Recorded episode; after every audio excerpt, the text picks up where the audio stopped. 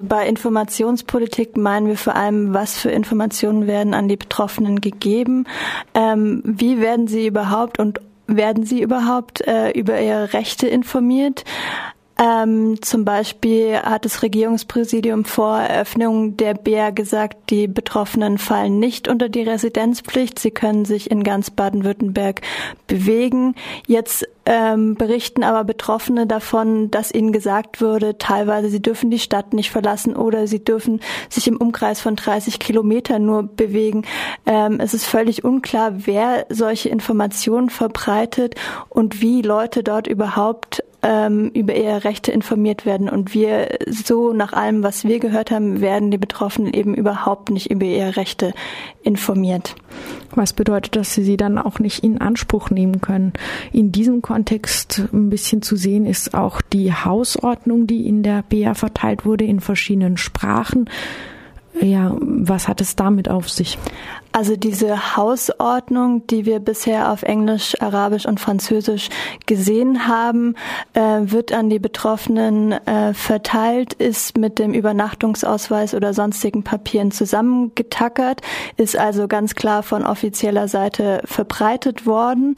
Ähm, darin stehen verschiedene sehr diffuse ähm, Ordnungspunkte, wie die Leute müssen einmal am Tag ähm, die Fenster öffnen, um zu lüften, fragt sich welche Fenster ähm, und die Zimmer sind sauber zu halten und so weiter. Und mittendrin steht dann plötzlich, ähm, wer sich nicht an diese Regeln hält, dessen Asylantrag kann abgelehnt werden.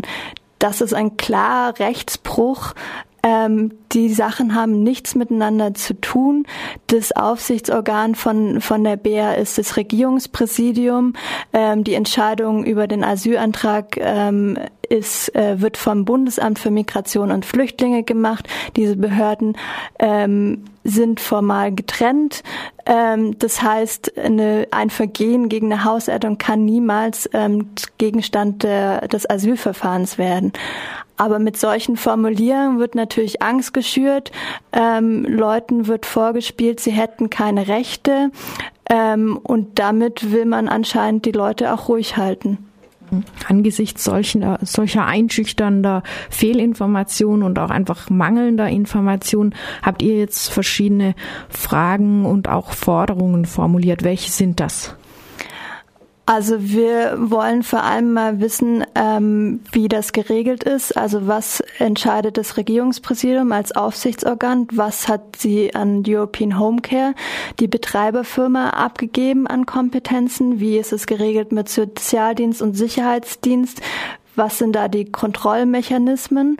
Aber ganz Konkret zu dieser Hausordnung fordern wir, dass ähm, die deutsche Vorlage veröffentlicht wird und klar benannt wird, wer für diesen Rechtsbruch verantwortlich ist und da Konsequenzen ähm, sofort zu ziehen sind. Ähm, da es eventuell auch sein kann, dass dieses Infoblatt von European Home Care verteilt wird, ähm, die ja nicht nur die BA in, äh, in Freiburg betreiben sozusagen, ähm, kann es durchaus sein, dass dieses Infoblatt auch noch sehr viel weitere Kreise gezogen hat. Äh, deswegen fordern wir ähm, auf, dass öffentlich gemacht wird, wo dieses Blatt äh, verteilt wurde, dass es sofort aus dem Verkehr gezogen wird. Genau, das sind so ähm, die Hauptforderungen. Ein weiterer Missstand, der wahrscheinlich auch nicht auf Freiburg beschränkt ist, ist, dass die Bewohnerinnen und Bewohner der BEA keinerlei Bargeldleistung bekommen. Sie können lediglich Hilfsdienste leisten für European Home Care von einem Stundenlohn von gerade einmal einem Euro fünf, aber an Sozialleistungen bekommen sie bar nichts zu sehen.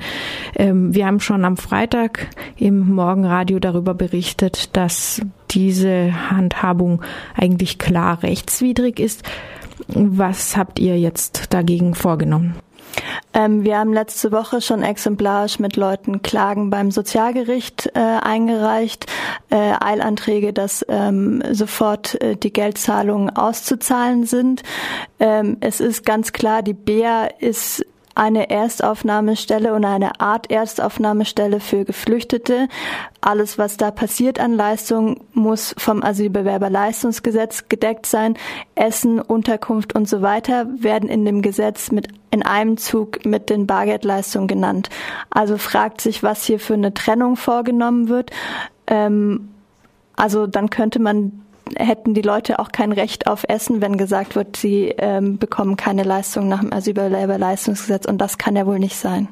Kannst du ein paar Beispiele geben, was dieses Leben völlig ohne Bargeld für die Klägerinnen und Kläger bisher so praktisch bedeutet?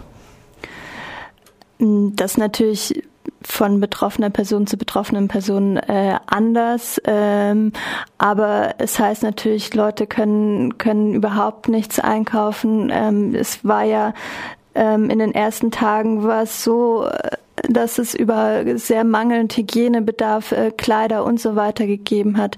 Ähm, Leute können sich keine ähm, Handykarten kaufen, können keine Fahrkarten kaufen, um sich, äh, um sich zu bewegen. Ähm, also sie werden massiv beschränkt in ihrer Bewegungsfreiheit und ähm, überhaupt an Information oder Kontakt mit ähm, Familien. Ähm, ähm, weiter pflegen zu können, indem sie ähm, Geld auf ihr Handy laden können und so weiter. Also es hat massive Auswirkungen äh, auf die Betroffenen.